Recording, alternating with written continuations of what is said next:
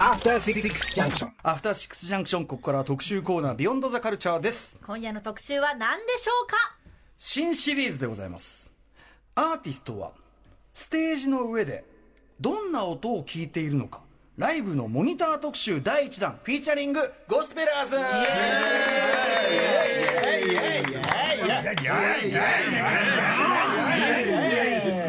モニター関係ないモニター壊してるわねダメですよねこれ大声出しちゃね。はいということでえアーティストがライブする際実は非常に大事なのがモニターつまりあのその人が聞くまあ音ですね、えーこれ実はですね客席に出てるいわゆる出音とはかなり違う、えーバランスだったり、えー音量だったりとかですね。多分皆さんが想像してやるような音を聞かんまた別の音を聞きながらやってるえー方も多いです、はい、とにかくあの千差万別です、アーティストごとに違います、一人一人グループ内でも違ったりします、えーということでステージ上で自分の声や、まあ、バックトラックですね。OK をですねえーモニターつまり聞きながら歌ったり演奏する、えーモニター環境はそれぞれ違うというそのモニター環境へのこだわりをそれぞれのアーティストに伺っていく新シリーズでございます。素晴らしい。これは新シリーズ。シリーズ第1回ゲストはということで番組を絶賛作中、えーゴスペラーズの皆さんです。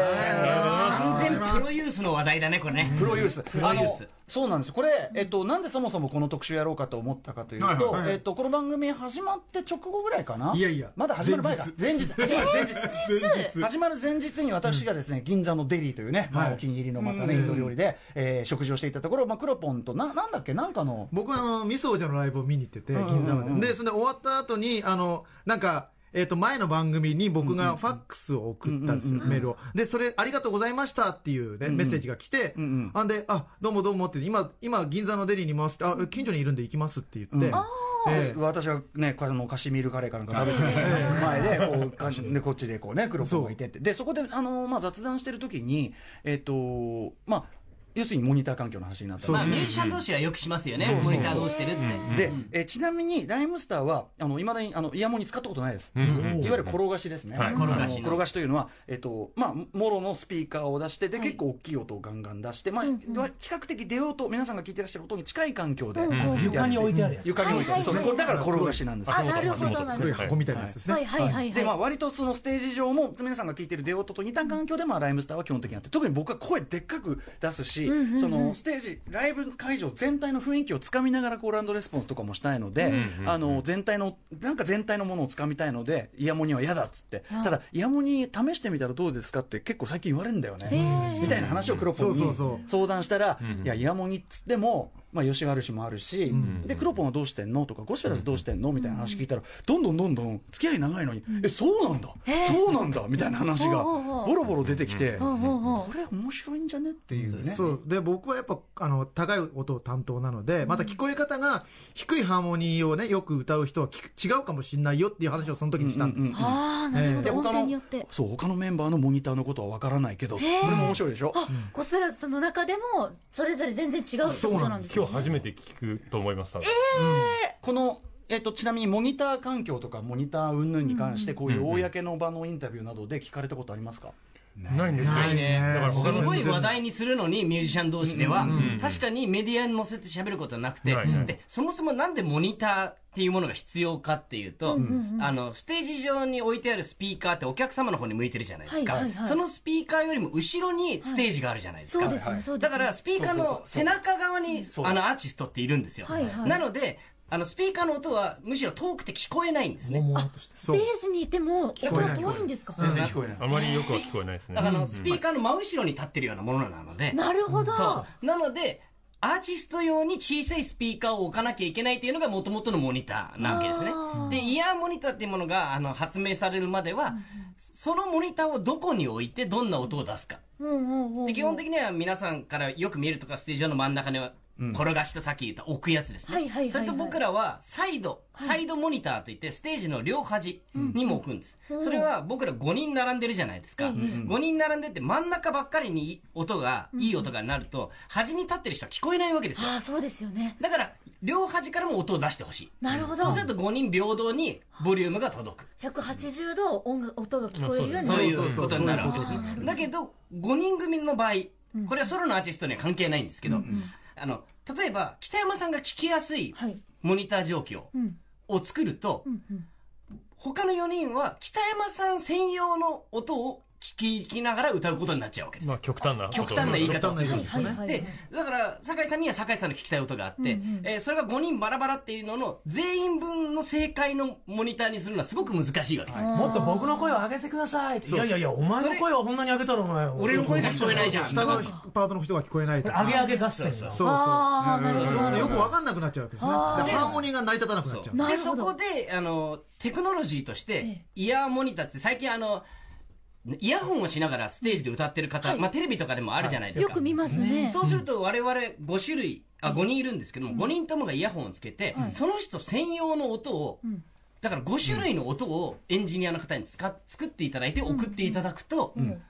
あら不思議もう一人ずつカスタムされた元の中で。耳方をね取ってね。そうですね。あの耳型でぴったりとこう収まるようにしちゃって他の音聞こえないようにしちゃうことができますし、ええあの僕には僕の声もうちょっと大きくくださいとかあの他のメンバーもそれぞれにできるようになる。音もカスタマイズすることができるんですね。あ音をじゃあオーダーメイドできるそうですまさにオーダーメイドで注文できると。なるほどなるほど。だから5人の平均値ではなく、その人だけに一番いいものを仕立て上げられるという。もう一個これには良いところがあって、ええ。あの5本もステージ上にマイクがあるゴスペラーズは、バンドの音なんかもちょっとマイクに入っちゃってるんですね、お客さんがわーっていう声も入ってますから、なのであの舞台上の音を大きくしすぎると、まあ、なんだかまあ雑味が増えてしまうんです。あのさっき出た音がまたマイクに乗ってでまたマイクに乗ってなんてことが起こるんで、舞台上の音を整理ききれいにきっちりすることができるようになります、なるほど。ライムスターが、はいま、あのそのイヤモニを提案されたっていうええ。理由は何なんでしょうか？いやかぶりとかっていう可能性はないことはないじゃないですか、一般的に、はい。あのヒップホップのアーティストのモニターの音量でかいです、そう。普通の、うん。あの、アーティストよりも大きい。でかいです、俺あの人間交差点出させていただいた時、あのね。ライムスターのあの、ステージ中に我々呼んでもらったんですよ。まあ、二人に歌ってもらうっていうシーンがありましたよね。あれですね。人間交差点の全パフォーマンス中最もクオリティが低いと思います めっちゃ盛り上がったとこじゃないですあか、の時、あの、すごい、あの時はイヤモニじゃなくやったでしょ、確か。ね。ね。転がしでやったんだけど、いや、ちょっと、あの、二人のモニター下げてほしいなと思いましたもんね、やっぱね。やっぱでかいわけね。普段の設定がやっぱラッパー絶対でかいんですよ。そうね。これでもね実はあのラッパーによります。あそうなんです。最近は今時は。まあ、スタまあ、そのスタイルに見る。そうそうか。でまあでもやっぱラライムスターはやっぱりこうでかい音出してドカドカやりながら特に俺はやっぱりそのでかい声を張って、えーでまあ聴衆の雰囲気も見ながら、あのやってる。さっきの音がガチャガチャしてようがなんだろうがその中に真っ只中に飛び込んで、わーって全力出すっていうのが僕らただじ確かに実は D とマミー D の最もいい感じと僕とはやっぱ微妙に違うわけです。やっぱりそこも違う。でそうですよね。でただ問題はそこじゃなくてそこはまだ調整可能なんだけど、これなんでこの問題出てきたかっていうと客演まさに、フィーチャリうんフィーチャリングであフィーチャリングで他の人のライブに出ていかなきゃいけないことが多いじゃないですか僕ら、うんうん。でしかもフェスとかだとリハできない、うん。その会場が。いきなうん。そういきなりはできない。からいきなり出てってそのバンドのセッティングの状態でモニターを取りながらやらなきゃいけない、そうすると全然ラップ聞こえねえとか全然ビートが取れねえとかっていう状態でやるしかない時がいっぱいあるわけですよ、まあ、それでも経験でもう もうそのもうビートはうまく取れないけど多分この辺りだみたいな。これあのドームとか行くと音ってワンワンワンワンしてもう何やってるか分かんない状況で歌うようになるっていうんでイヤモニを使い始めるっていうケースも多いんです。あの会場が大きくなればなるほど、そ特にやっぱイヤモニのね必要性出てくると思うけど、時差っていうか、山彦が起こっちゃうんです。ああ反そう。なん響して。そうそうそう。そう。でそれで俺がブースかブースか言ってたら周りのスタッフがそんな言うんだったら安定したモニター環境ね、作りゃいいじゃないですかと。いないからしつこく言ってるけどイヤモニ作ってくださいよって言うから俺がお前ねと This is it 見たかと。マイマイケおマイケルマイケルねマイケル・ジャクソンがそうね。そういうふうに教育されてないっていうことですよね。もう僕はもう世代が古いからこうやってもう耳に指を腕を突っ込まれてるみたいな感じがするんだよ。拳をビーってそれマイケルがイヤモニ使ってない俺らは。衝撃だった。でしょあそうですか。あれはびっくだっりした。てあの誰よりも、はいあの広い会場でライブをしてる人で、誰よりもステージを走り回る動く人で、どこでも同じ音が聞けるはずがないのに、それでもそイヤモニを使ってなかったっていうのはショックだった、そうなんですよ。だからだからあのまああの時のマイケルのセリフだよね。そう。あれ衝撃。ああとやっぱりその先ほど言ったように他の必要必要な音は聞ける。整理された音を聞けるけど他の雑味の音が全く入ってこなくなるじゃないですか、僕僕はやっぱりただその歌う綺麗に歌うよりも俺の役割はどっちかというと会場全体のやっぱり雰囲気を読んでそのテンションに合わせて煽ったりとかっていうことが俺の仕事だから外音聞こえないは結構話にならないぐらい嫌なんですよ。なるほど。だから嫌だっつってっていうどう思う？どういや思うでもねあの嫌だっていう気持ちすごくよくわかるんです。僕も本音で言うとん嫌なんですよ。ああ北山君も。だけどそのどうしても僕なんか低音が多いから,、爆音のそのバンドの中ではい。低い声ってやっぱあんまりボリュームが出ないので、イヤモニがあると助かるんですね。あれ、いやもう耳栓だから、うん耳栓ですね。耳栓すると自分の声って大きく聞こえるじゃないですか、それだけでも結構この自分の声を聞くのにはいいんですけど、そうすると本当にあの会場の雰囲気が音としてほとんど届かなくなるんですよ、うん。ね。やっぱりその自分の声の響きもやっぱり、あとスピーカーから出てる自分の声が聞こえないわけですよね、で僕らって普通に歌が歌うの仕事だけど、基本的にお客さんが聞くのはスピーカーから出てる俺たちの歌だから、スピーカーから出てる自分の歌をコントロールできなければそれはそのある種の職場放棄に近いわけじゃないですか、でそこをコントロールして歌手だと僕は思ってるんですけど、でそれがやっぱ直接聞こえなくなるっていうのはなんかこうちょっと目隠目目隠しされるみたいな感じがちょっとあって、まあ、信じてやるしかないんですけど、それは慣れる慣れが必要だし、でやっぱりその本当にやばいなと思ったらやっぱ外しちゃうああそう。時もあるんです、普通にあのバンドで歌ってる時も、アカペラだけじゃなくて、だからそういうことで言うと、あまあ、テクノロジーとしてもちろんものすごいメリットあると思います、だけどそのそうそれだけっていうふうになっちゃうとやっぱ僕は無理かなって、まあ、ひょっとしたらそういう世代だからなのかもしれないでまあ、す、でもさっき黒沢さんも言ったけど、アカペラの時に我々基本的にはみんな外す、外して。俺ね片耳にして片耳ます。片耳。片耳か外すか。でこれはなぜ？あのフロアに置いてる地面に置いてる転がし。そのモニターはモニター見るためっていうか聞くため、聞くための道具なんですよ、だけどイヤーモニターって今北山さんが言った通り聞かないための道具なんですよ。あそうあの全く違うんですね役割が。あのあのまずまず耳栓をして、い。まず耳栓をし聞かない状態を作ってから何を聞くかをチョイスするんです。でステージ上ってほらドラマーが生のドラムを叩いてたら、はい。き下げてって言っても下げられないんです。そこに大きい楽器が大きい音を出してるんだ確かに。だからまず聞かない状況のためにイヤーモニターがあるんだけどアカペラって絶対的にメンバーの声を聞かなきゃいけない、そう。だから音が合ってても例えば特定のメンバーの声がでかすぎたり、ちっちゃすぎたりするとハーモニーっていう風に聞こえないんですよ、うん、だからその音がいくら合っててもやっぱりこのイヤモニの中で自分のようにカスタマイズされた音でやってると、音量調整がまあうまくいかないんですね、なのでそこは外してでやっぱ我々はやっぱり肉声ですから、少しずつ揺らぐわけですね、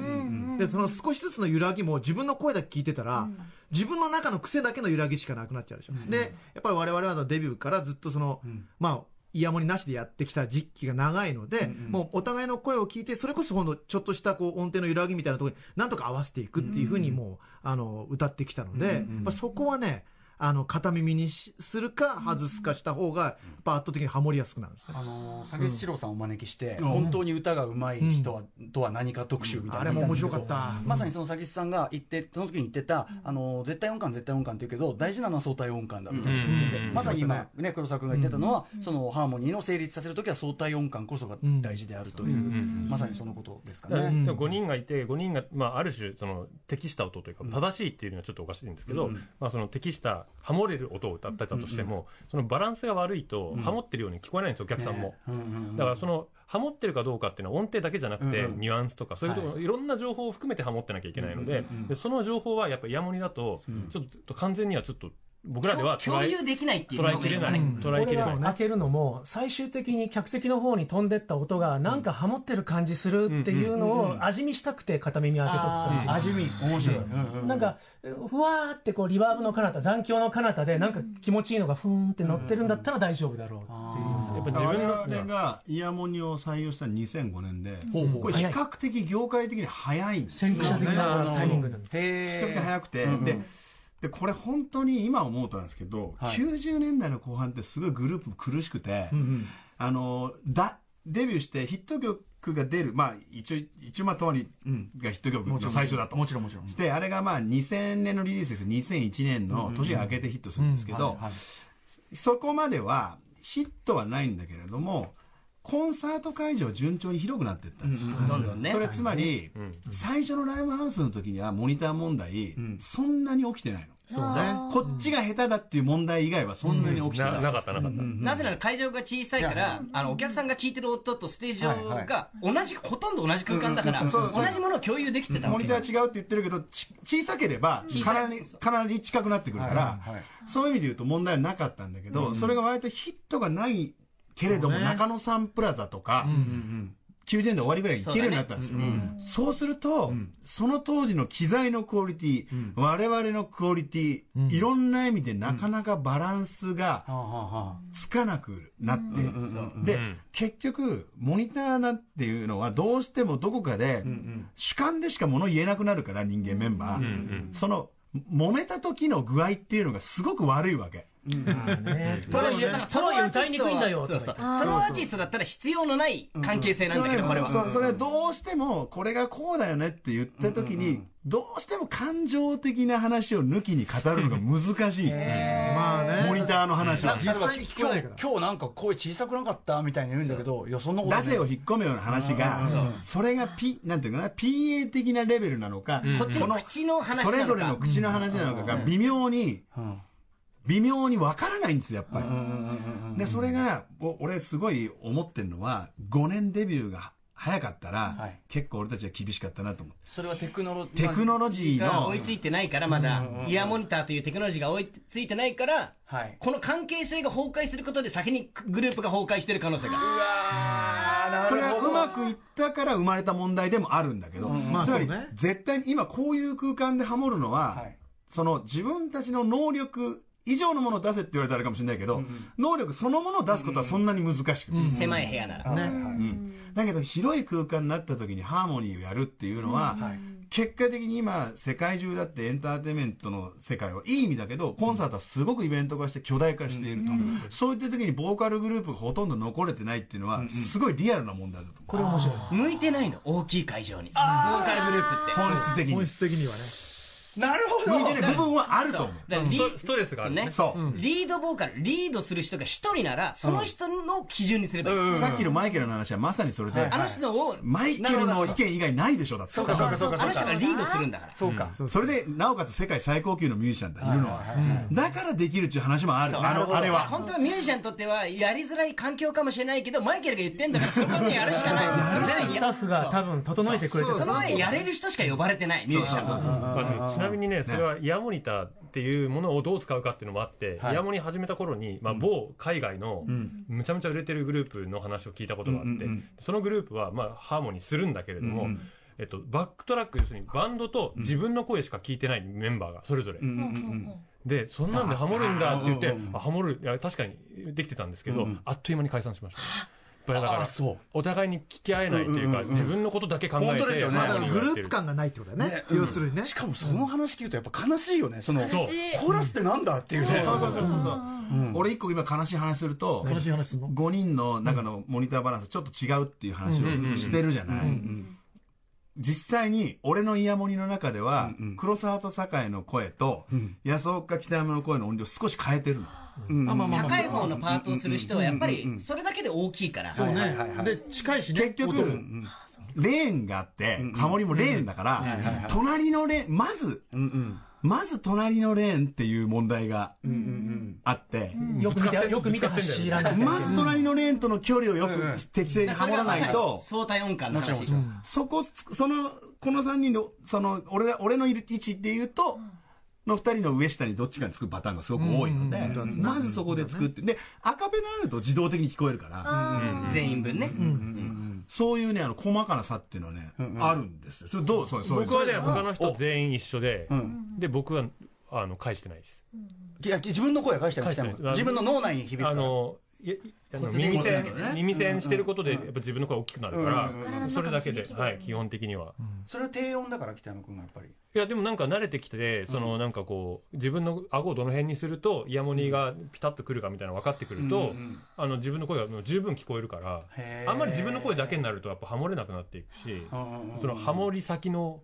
そのにアンテナを伸ばして、それを観察する方が大事だったりするちなみにさっきアカペラのあれ見てたら北山君がちょっと式っぽい瞬間があったけど、あまあそうね。あれは、まあ、あのあれは曲によるんですけど、まあ、テンポだったり、キーを出すのは僕の場合があ。の式は音程というよりもリズムの話です。まさに。安岡君はどうですか？僕はあのハーモニーの中で、えっと、ベースボーカルの一個上？1個上。だから、低い方なんですね、低い方なんですけどひあのあんまりボリュームを必要とししない。むしろ大きく歌ってはいけないパートなんですよ、で、まあ、レコーディングの時からそうなんですけどだからわざと小さい声で歌うんですね、だから小さい声で歌っているからあのまずもっての分量がないわけですよ、マイクに乗って膨らむ分量が少ないわけです、でもそのパートは大きい音で歌えば聞こえやすいんだけど自分でも、大きい音で歌ってはいけないパートなので、そうした場合には、えっと、他のメンバーの声に埋もれて聞こえなくなる、だから例えば転がしってあるじゃないですか、はいはいはい。の場合は、えっと、僕は自分の声が1ミリも聞こえない状況でもよく歌ってます。へだから状況としては口パクに近いっていうぐらい全く聞こえてない。でもさっき酒井さんが言ったみたいに正しい音で正しいハーモニーが鳴った瞬間にえっと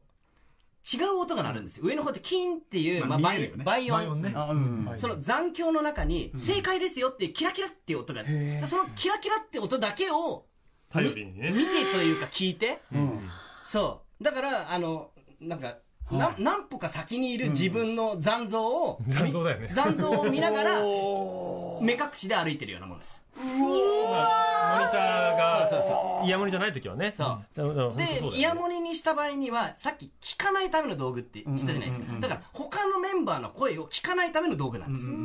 でイヤモニをしたからといって100%の耳栓にはならないんですね、ステージ上にはもう他のメンバーの声があるので、特にリードボーカルとかお上の方のパートってイヤモニをして耳栓をしたと聞こえるんですよ、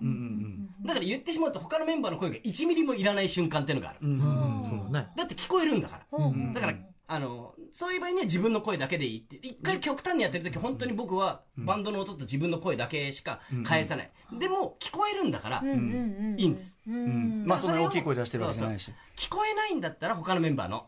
問題だけどつってまあまあ今はもう返してますけど他のメンバーの。でうちはそのちょっと珍しいかもしれないのはイヤモニとそのフットサイドっていういわゆる普通のエアーのモニターを併用してる。してる。そうね。いやだから本当にイヤモニだけの人でステージ上割とシーンのそうですね。いやあれはまたあれ。だったら全く違うイヤモニを作る。そうそうそうえどういうこと？ステージで音だから要するに宮もぎでそれぞれの必要な音聞いてはい。やってるだけだから、他は転がしとかなくて要するにその空中に震わす音波があんまない、さっき、僕らここの部屋でライブやったじゃないですか、あのトラックの音はこの部屋に流れてないじゃないですか。そうです。ねあのカラオケという、はい。ああの状況がステージ上の人もいますたまに、極端な話をすると、でもだからお客さんに届ける音楽って話で言うと、そのスピーカーが出してるのが本当にお客さん向けのスピーカーしか鳴ってないっていうことは、すごくこうなんていうんですかすっきりさせやすいというかお客さんに届く音をコントロールしやすいっていう利点もあるんです、それはただ、盛り付けが綺麗にできるっていう良さがあるわけ PA とかもね。やりやすいでしょうしねただステージに乗ってる人間のその体感として、んやっぱりそのボディーソニックがはい。実際に振るわれるものはねないとかね。ね。いやだからラッパーの中でもあの違うって言ったのは例えばねこれはマミー D がクレバーのライブに100円で出た時に、やっぱ彼イヤモニ派だから、すっげえ小せえんだよっつって。怖いだろうねでも、僕らもだから絶対的にね、ボディーソニックあの振動って体の骨に直接くるじゃないですか。よくあの、はい。はい。はい。スピー大きい音を出してスピーカーの前に立つと肌にボンボンってくるじゃないですか。あれはすごい大事で、あのその骨伝導だけで歌ってる時もあります、例えば僕は下の方の低いパートになって自分の声が聞こえない時に、歌ってる時手を胸に当てるんですよ、そしたら自分の胸が自分の声に共鳴してる音が自分の指に来るんですよ、それでき聞いてる。っていうのが。さっきからもう安岡君の話はやっぱかなりかなりレベルが神々のね。だから、まあ、言っちゃうと鼓膜じゃないところでも音を聞いてるっていう時人とかあります。間も髪とか肌とかねそういうところでも感じると言われてるでも本当あのもともと転がしっていうものも発明で、はい。その前は、あの本当にメイン,、メインしかないとか。メインメインしかないなこれ基本ボーカリストはそうやって歌ってたって言ってますね、バンドが爆音でやってて自分の声なんか全然聞こえないんだけど、正しい音でしっかり歌うとその音楽がな、できてるのが分かる。楽器が出す音がまだいっぱいあったからね。今はほら打ち込みとかになると。そう。そうね。スカスカですからね。そうそうそう、ん。カチカチみたいなね。手がかりが少なくなってるからね。パソコンとかになるともうどうにもならないから。でもイヤモニも怖いんですよ、ん。たまに関係ない人の声入ってくるんですよ。それ電波。電波電波電波オカルトではないですよ。でも瞬間は、何が起こってんのか分かんないよね。あった。幽霊みたいに感じる。あと単純に壊れる時がある。あそうすると無音になるわけじゃない、はいはい。そこの時点で。汗の水分とかね。そう断線とかもあるし。そう断線とかで。で、そういう時に、本当に外した時に、ああ、ゴスペラーズの現場でよかったって思うわけ。あやっぱ音は鳴ってるからそう、だからね歌えることは歌えるわけ。そうそうそうイヤモニじゃなくたって僕らは歌えるので、そのその前の時代からやってるから、そうそうそう。違法出力のトラック無線船舶無線。そういうものがザーっていう世の中には、まあ、あるわ。結構ぶっ込んでくるんですよ。国道沿いのあのホールとか、大きい港のあ近く。のステージの近くをね。そうそうそうーが止まるような大きい港が近くにあると危ない。雑音ばっかりで全然聞こえなくなる。そういうものに命綱に扱いしてる怖さって命あんまりだから信じきると、そう、その、それはどうしようもないことだから、ピスタッフがどんなに頑張ったって、無理無理無理。無理なもの無理。なものは無理だから、だから、そういうのはあるよっていうの。はイヤモニがなくてもまず歌えないとミュージシャンとしてはどうなんだろうっていうのがこれは思ってるね。思ってる。我々共通として思ってる。それは思ってるそうそう。酒井君どうですか？俺はその、まあ、リードボーカルじゃないコーラスのことが多いので、えっと、リードボーカルを、まあまあ、スパゲッティで言うとこう、し芯みたいなものをあんまりこう残しておくと邪魔になることがあるので、画面のセンターじゃなくてちょっとこうねこうサイドの方にこうシャドウのように避ける、うーまあ、そういうところにいたいっていうことがあるんですよ。リードボーカルのためにスペースを空けるっていうんですかね。ということは、えーですね、あの、まあ、モニターには、えーっと、まあ、鍵盤楽器とか、そういう手がかりのようなものを、あの、ちゃんと、あの、出してもらって、あで、えー響きを邪魔するようなふくよかな鳴りのものをちょっと抑えてもらって、で、定規のメモリがしっかり書いてあるような感じにしておいて、それで分かりやすくしておいて、自分はマイクの芯をちょっと外すというね。そういうそれそれはマイクテクで？マイクテクニックそれはマイクテクニックね。えでそれであのややふわっとしたこう響きのようなものを曲に対して供給して、で、えまあー全体をねこういい感じに味見したら美味しいぐらいのところにこう、うん。いると。えー、だしですねだしだしまあだしをシーダー。にじみというかで結構静かなところでやってんだね酒井さんは。割とそう。ね。あの分かんなくならないようにしておく派かもしれない、でコーラスグループ難しいのは本来シンガーだったら例えば本セクションとか盛り上がるような要素っていうのは、むしろ聞きたいんですよ。盛り上げたいんだよね、自分をね。聞きたいんだけれども、我々の場合そういうあまりに迫力のある強めの要素が入ってくると、それに対していろんな意味でこうリアクションせざるを得ないから、中はすごいクールな世界になってるっていうパターンもある、そうですね。だからあのハモんなくていいだただ単に反応して歌えばいいんだったら多分どんなでも。ガツンガツンいけばいいっていうのがやっぱそのそうか。アンテナをうん他のねメンバーとの塩梅がね。相対要素が常にある。ホーンセクションが10本いるよっていう時に、こうコーラスと、まあ、ほとんど同じ役割の人場合もあるしね、同じ音楽的に弾いてたりするから、すごいよ。俺もはあーっていう。あだよねはい。で黒沢君すごいそれで実はこの間その話した時に自分はそのモニター環境を現状に到達するのに大変苦労したっていうようなことを。僕はだからその声のあの大きさが曲によって結構変わる。うんうん。シャウトをしますね。そう、うわってシャウトをしたり、すごいハイトーンでバーンって出さなきゃいけない時と、割とミドルめな、いや、あんまりこう音、音量出してさっきの酒井の話じゃないけど、あの、邪魔になっちゃう。抑える時とそう。でも、キー的に言うと結構ギリなところを出さなきゃいけない。で、その時にこう、ちょっと弱めに出さなきゃいけないっていうのをやっていうことで、まず自分の音量にやられましたね。だからその、ただ単にイヤーモニターで周りの音を調整して自分の音を、は、あの、まあ、普通に聞こえるようにってだけだと、自分の耳が、自分の声で自分の耳がやられちゃうんですよ。やられちゃう要するに自分が弱い弱い時に聞こえるようにあそうか上げちゃうとでっかいすぎちゃってそうそう。でかい時にそう、ただ、R&B とかっていうのはやっぱり、基本的に A メロはそんなに今貼らない。新しいものって、やっぱりイヤモニのことも考えてるのかわかんないけど、こう、割とスムースに。でもやっぱり絶対にサビとかで貼らなきゃいけない瞬間があるっていうことで、僕は基本的には他のメンバーってのはちょっとちっちゃめに抑えて、その中でえ北山のベースはちょっと上げるぐらいの感じ。で、アカペラは取る。で、自分の声にリミッターっていうのをうんうん。かけます。だから、ある程度以上の声になった時にちょっ、ともうそれが声が聞こえなく、あ声が聞こえなくならない程度にカツンってこう抑えてくれる。そうなんですよ。ええ。で、あの、もちろんアカペラとか、その生楽器だけのそれちょっとこじんまりしたライブだったらこれマイキングでできるんですよ。おああ距離でそのマイクとので。も距離で後ろの音がすごいラウドだったりとかしてマイク距離やっちゃうと今度は自分の声は聞こ俺は聞こえるようになるんだけど、こ声がちっちゃくなっちゃう、なのでそういうのをこう安定してそれやるまでがすごい時間がかかって今はちょっとまあだいぶ声の出し方がマシになったのでそのそのリミッター自体がすごく緩まっている状態という。自分にリミッターがかかっていくからね。そうそうそうそうそう。前前は本当にそれで最初もう歌って自分の音程が取れないってでかすぎてみたいなのはよくありましたね、今このリミッターなんていう機材の話が出ましたけれども、そういう信頼できるエンジニアさんと一緒に話し合って決めていくべきもので、これはライブハウスに、小さなライブハウスで、はい。テレビで見たから俺もイヤホンでって始めちゃうと、これはなかなか耳を痛める可能性があるので、皆そうですね。さん。気をつけて。俺だからね。歌丸氏ね、はい。やんない方がいいと思うんですよ。俺もそう思う。いや結局俺もツアー終わった後耳のチェック行くと、俺片耳割と外すから、はいはい。か右左だけで聞いてる時とかは、村上さん確実にこれ耳落ちてます実際に波形見てもらって、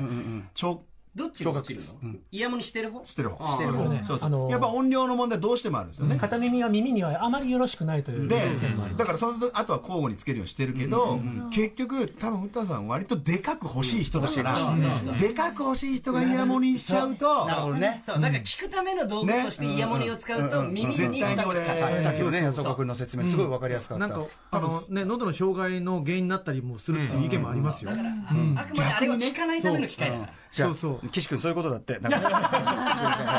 でこれ一つ公開で。ちょっとねそろそろまとめもうすげえ面白いんだけど一つで俺今日話してて話してて思いもよらぬ部分ではって思ったのはさっきのまず R&B グループが世界的にそのそのコーラスグループが減ってるのはその会場が大きいのにやっぱ向かないからだっていう件とそのイヤモニのイヤモニ逆にイヤモニシステムの発達で声張る人が減ってる、あそれはあります。それある。もう間違いなくそのそのテクノロジーの発達がそれってあの聞き方もそうだけどこっちの出す側のテクノロジーの変化も音楽像に変化を与えるっていそう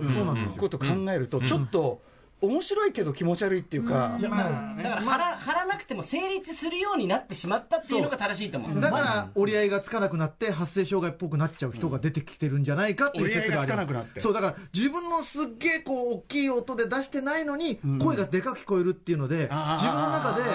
耳とね、だって24時間はほらイヤモニをしてないわけでしょ、だからそう。大きい声を出すのが怖くなっちゃって病気になっちゃう人もいる、そういう病気になっちゃう人。もいる、人間のねある意味生理に完全に反するね。感覚を切り離すようなもの。ですね。あのね最高です。モニター特集最高。ただ 同時にやっぱりこれはねそのやっぱご自分たちのやってる音楽とか、まあ、当然モニター環境込みでそれぞれがそれぞれにものすごくロジカルに組み立ててきた、やっぱりあのゴスペラーズならではのやっぱり解説でございます。うわもうしすすごくない？いやちょっと今酸欠です。反応がビビってわかりやすかった？わかりやすかったです。よかったよかった。王の連ちょっ続ですと落ち着くために落ち着く。ために、ね。これ聞いたら逆にあのまたうわーってなるかもしれませんけど。落ち着けるものがはいねですボスのじゃあその、えっと、新曲からのカップリングかな今回はね、はい、この曲はですね、あの11月公開になります映画「母さんがどんなに僕を嫌いでも」の主題歌として、えー作った曲でございます、聴い。てください。ゴスペラーズで「セブンシーズ・ジャーニー」はい、えー、ゴスペラーズで、えーセブンシーズ・ジャーニーお聴きいただきました。ありがとうございますはい、えーインディスルームのカップリングでございます。そうですということで、あのね、もう大反響すでにですね、えー来ておりまして、はいえありがとうございますラジオネーム、竹パパさん。竹パパさんえーね、トークによどみがなくすごく面白いと。で、すごくマニアックな特集なのにめちゃくちゃすんなり入ってくるのはゴスペラーズの皆さんのトーク術に他なりませんねと。一気にファンになりました。新曲もすごくいい。またいらっしゃいませ。ありがとうございますいらっしゃいませ。だこれですよね。でねこの方の、ね、質問ね、個人的にはバンドの、特にドラムの人の返しがどうなってるのかも知りたいですと、バンドのモニター特集もやってください、今ね、曲聴きながらもいろいろ話し続けてて、あの北山君、一口情報で、その、はいあのイヤモニの、そもそものイヤモニはなぜ、何のために作られたか。ドラムの人が、まあ、本当にロックとかで爆音の中で耳を、自分の耳を守るために、あのイヤモニを開発してちっちゃくするためにイヤモニを作ったっていうのがもともとの始まりみたいですね、さっきだから安尾君まさにやっぱり聞かないためのの装置だっていうことですよね、うんなのででもねその例えば舞台上のそのいわゆるあの転がしのカットかファイドのものも鳴らしながら、まあ、併用をうまくするとかしていけばそうライブ感も消えないし、うん、だから D は使って俺はやらないで中音はそれなりに返してとかっていうやり方は全然あるよね、あとうちはあの客席マイクを立てていて、オーディエンスのその反応みたいなのも耳の中に返してもらえるような、あのスタッフワークもやっております。そこが分断されてるのはちょっとね拍手も聞こえないのは寂しいからね。やっぱりね孤独ですからね。エンジニアさんがねそれでこう終わった瞬間に歓声を吸ってあげてくれる。ね。で今ねこの間で話してた時ね それどうする？あの足してたらさ。爆笑爆笑の笑い笑い屋のおばさんやや安岡君すごい聞かせどころなのになんで笑われてんのよちょっと違う。なんてねう。んなということで、い、やこれはもう俺も目から鱗。もう本当に。どうですか？日比さん分かりました？でも。いや、いやもうめちゃくちゃよくわかりました。あの、モニターとの関係性を知ることによって、こう、歌うって歌うだけじゃない。聞くとか聞かないということも歌うになっていくんだっていう、その、素晴らしい。素晴らしい。何という何という理解音楽はこれ関係性なので一人だけでやってるわけじゃないからそのバンドだったりメンバーだったりいろいろあるでしょうけどそそうのまさにそうなんです。見事に言い当ててくれました。素晴らしい。察しがいい。ありがとうございます。さあということでご視聴の皆さん改めてお知らせ事お願いします。はい、ニューインえーニューシングルの「インディスルームが」まあえー発売中でございますが、はい。10月3日、16枚目のオリジナルアルバム「What the World Needs Now」おお発売でございます。偉い偉い。偉い。偉い。まだまだ作って偉い。はいまあね、えーの世界が今何を求めてるなんて大げさに言ってますけど、まあそれは聞いてください。でもさっきのね、あのちょろっと説明でも、なんか大体今のボスペラスが向かってる方向、なんとなく、あの想像できたんで、楽しみです。はい、そして、アルバムを引っ提げてはい、えー10月の19日からですね、全国36都市40公演を回る全国ツアーもスタートいたします。はい。えーですね、今日発売の新曲インディスルームにはツアーチケット先行受付の案内が入ってるんです。あそうなんだ。で、えーシングル買っていただいた方はぜひライブにもお越しくださいませ。いいね。ぜひぜひ。はい。こはい。れ今日のね、あの特集、これ特集、ライブももちろんですけど、特集聞いた人はよりその、あの、ゴスペラス現場に来てほしいですね。はいね。どういう感じでやってるのか。すごい気になったと思いますし、とにかくライブは最高ですので、彼はね、ありがとうございぜます。ひお越しいただければと思います。ということで、えーゴスペラスにお付き合いいただいての、えーアーティストの命ライブのモニター特集でした。ありがとうございました。明日木曜日のこの時間は音楽ジャーナリストで翻訳家の小林正明さんと渡辺志保さんによる映画ブラックパンサーソフト化記念。ポップカルチャーの中で今盛り上がる現代ブラックパワー特集第2弾。映画編特集です。小林正明さんが、えっと、ブラックパンサーが映画としてどこが画期的なのかを改めてそのこの、えっと、ちょっと語るとこれねすごい。興味深い文化これはね、すもごい。う聞く。絶対聞く。そしてそのラジオをね、えー、トロコもいっぱい聞いていただいている倉沢さんをね筆頭にで、えーちょっとこの後のコーナーもさらにもうもうすもうちょっとお付き合いいただきます。ご視聴よろしくお願いします。はい。After Six Junction.